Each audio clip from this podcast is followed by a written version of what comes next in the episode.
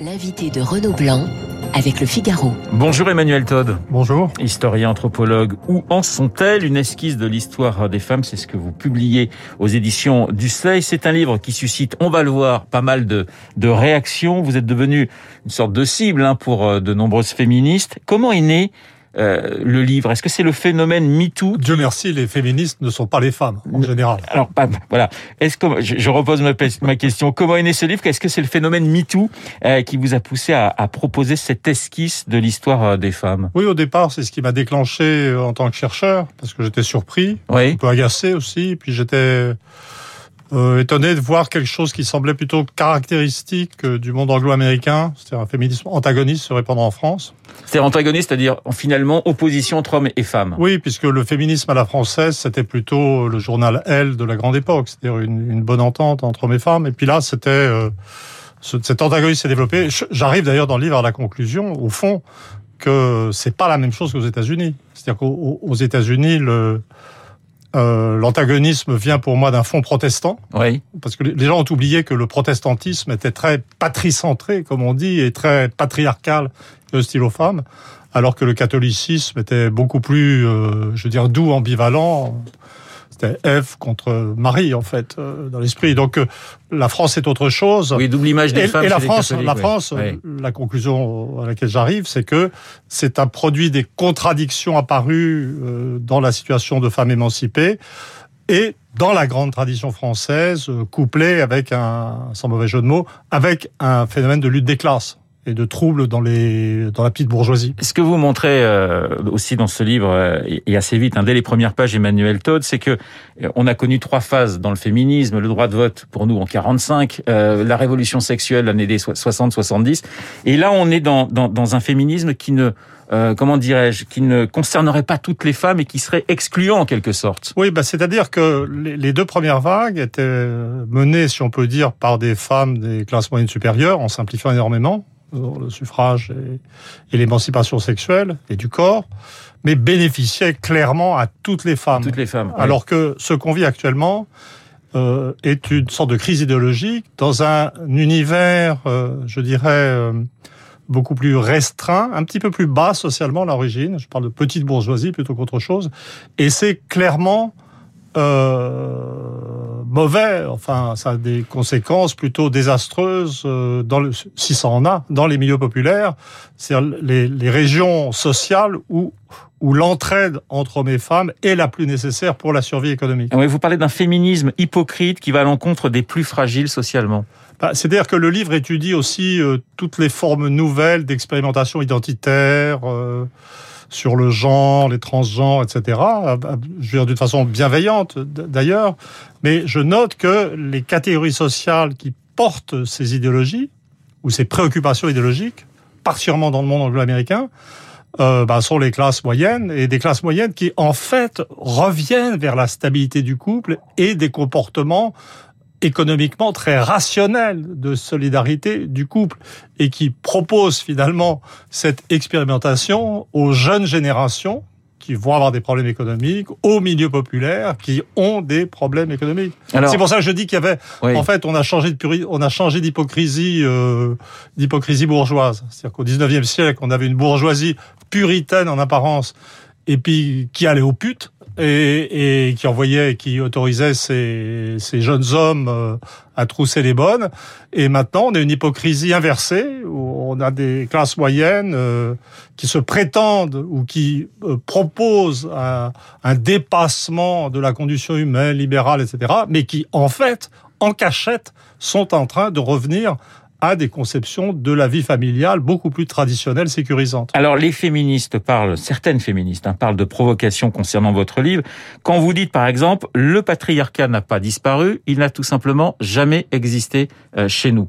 Alors, on peut essayer de donner une définition, Emmanuel Todd, de ce que vous appelez pour vous le patriarcat. Ah, le... Parce que je pense qu'il y a un problème de définition. Complètement. C'est absolument ça.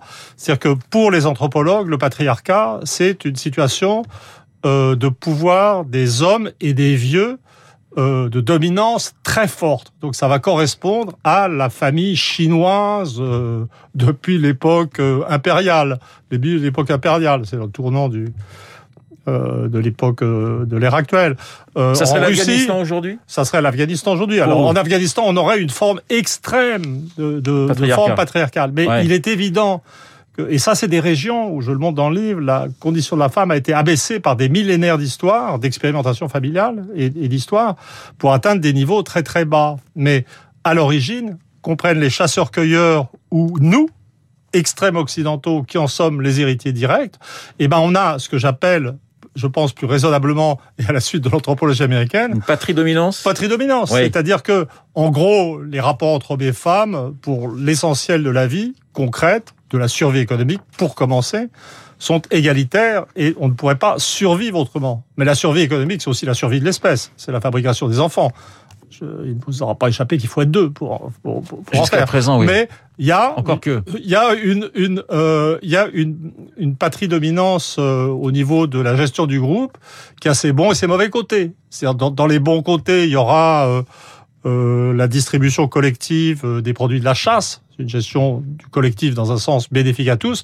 Et puis il y aura le négatif, c'est la guerre aussi. Je veux dire la patrie dominance, euh, la gestion du collectif, ça, ça, n'est pas du tout que du positif. Est-ce que le malentendu euh, ne vient pas du, du conflit entre recherche et préférence idéologique? Vous êtes chercheur. Ah, c'est-à-dire, c'est la, c'est là, vous décrivez la plaie de mon existence. Oui. C'est-à-dire, je me fais sans arrêt taper dessus, comme si j'avais de grosses intentions idéologiques, alors qu'en fait, euh, j'ai une éthique de la vérité, une prédominance des faits, essayer de comprendre. Et c'est vrai que euh, bah, j'avais le même problème finalement avec qui est Charlie. C'est un peu plus compliqué, euh, mais le chercheur honnête entre peut-être inévitablement de temps en temps ou souvent en conflit frontal avec les idéologies du moment. Dans ce livre, hein, Emmanuel Todd, où en sont-elles euh, Vous parlez de matridominance et elle se verrait, cette matridominance, à travers les, les résultats scolaires.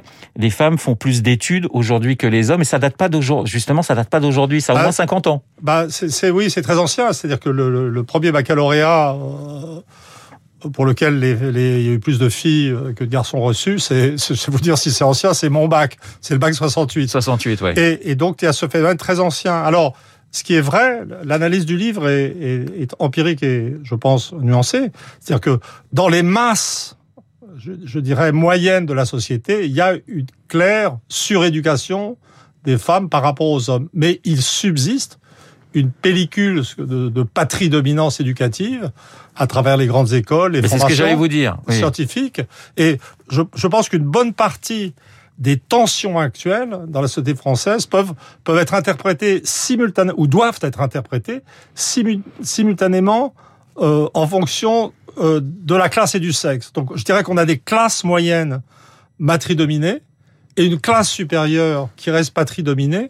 Donc on a un, et c'est ça qu'exprime le féminisme antagonisme. Mais non, la description des milieux populaires décrirait plutôt un monde désintégré avec pas mal de familles monoparentales. Parce que le bac 68, euh, c'était il y a à peu près 55 ans, mais euh, les, les femmes sont encore aujourd'hui, pour pas mal d'entre elles, moins bien payées que les hommes à, à, à poste égal. Euh, les hautes sphères de l'entreprise sont encore, encore réservées pour beaucoup aux hommes. Donc il y a quand même, il y a quand même beaucoup de travail encore à faire, Emmanuel Todd. Oui, non, mais ça c'est une description partielle de de la réalité. C'est-à-dire que tout ça est connu et je, et je n'ai pas répété tout ça, pas parce que ça n'existe pas pour moi, mais parce que c'est connu. Mais si j'avais parlé de tout ça dans le livre, donc de tout ce qui ne va toujours pas pour les femmes, j'aurais aussi parlé, ce que je n'ai pas fait, de tout ce qui ne va pas pour les, hommes. J'ai quand même parlé des familles monoparentales. Donc on prend les familles monoparentales. Évidemment, vous, parlez dans, une écrasante majorité des cas de femmes seules avec enfants. Mais dans le livre, par exemple, j'ai oublié de me poser la question de ce que devenait une partie des hommes qui n'étaient plus là, en fait. Et il y en a, on, va trouver quelques salauds qui se sont tirés dans des conditions acceptables, mais on va trouver des difficultés économiques équivalentes je symétriques ou complémentaires qui aboutissent au fait que si on regarde le sexe ratio, c'est-à-dire la proportion d'hommes, par exemple, parmi les morts de sans domicile, sans fixe, euh, on va trouver 85% d'hommes. Ou parmi les sans domicile fixe, on va trouver une écrasante majorité d'hommes.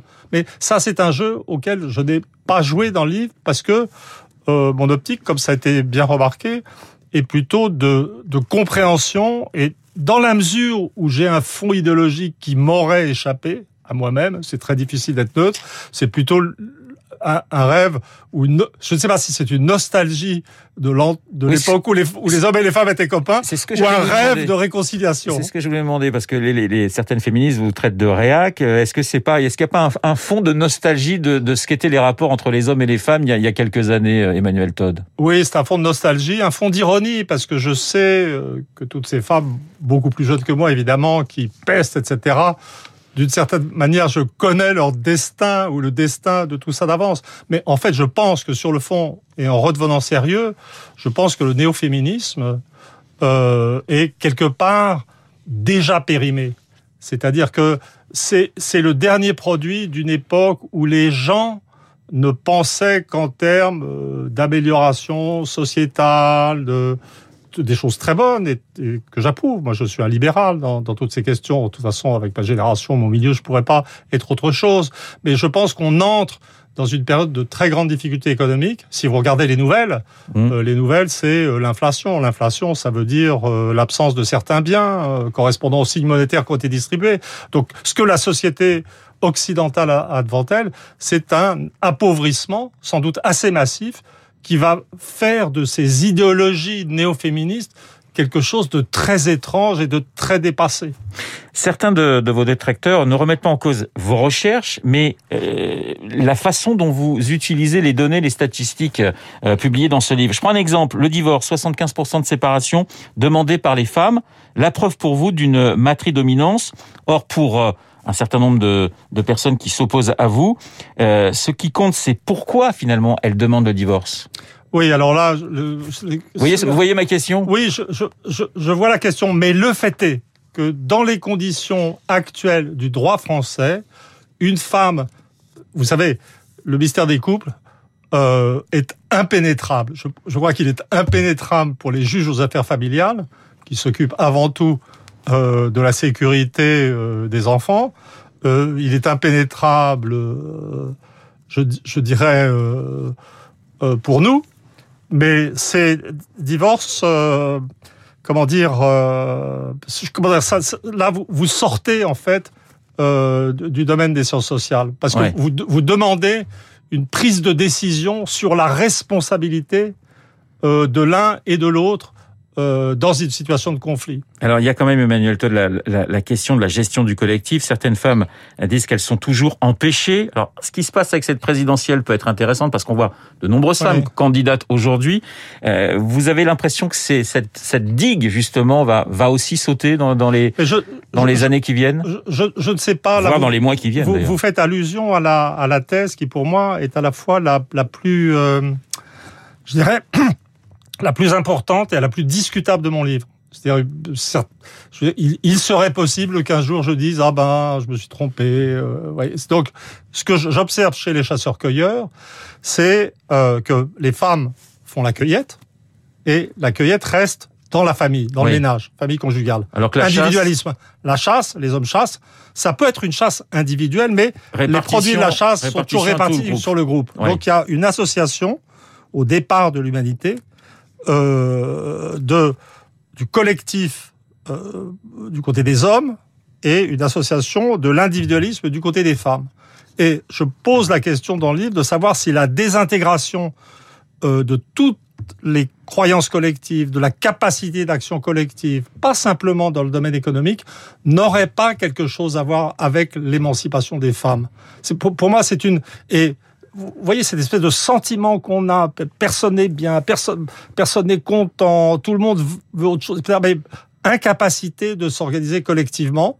Et, et, je pose cette question, mais c'est vraiment honnêtement posé comme une hypothèse forte. Vous voyez, et le livre dit clairement euh, qu'on peut l'accepter ou la rejeter. Une dernière question, Emmanuel Todd, euh, vous aimez quand même ce, cette espèce de buzz qui a toujours autour de vos livres. Vous aimez un, minimum de provocation ou pas du tout Non. Vous, avez l'impression d'en être un peu victime Non, honnêtement, si vous voulez, euh, moi je fais de l'anthropologie, donc et l'anthropologie c'est étudier les rapports entre hommes et femmes depuis un demi-siècle. Ouais. Vous voyez, ce livre, de mon point de vue, je suis entré dedans à cause d'un thème actuel, mais dedans, je fais une relecture de la place des aborigènes australiens dans l'histoire. Je corrige mes erreurs sur l'histoire de la famille suédoise. Je découvre le caractère patriarcalisant du protestantisme et c'est un, c'est presque un aboutissement. Je, je, remets au même niveau les facteurs économiques et les facteurs familiaux. Donc c'est un, un immense boulot et honnêtement, être pris dans des petits débats idéologiques comme ça, ça me provoque un sentiment de lassitude et de tristesse, pas du tout de colère, mais de tristesse. Vraiment, vraiment, j'en ai marre en fait de, de. Mais ça, il faut être un chercheur honnête. Il faut quand même, faut l'affronter, mais j'en ai marre. Merci Emmanuel Todd d'avoir été ce matin mon, invité. Où en sont-elles? Une esquisse de l'histoire des femmes s'est publiée aux éditions du Seuil. Il est 8h30 dans un instant l'essentiel de l'actualité avec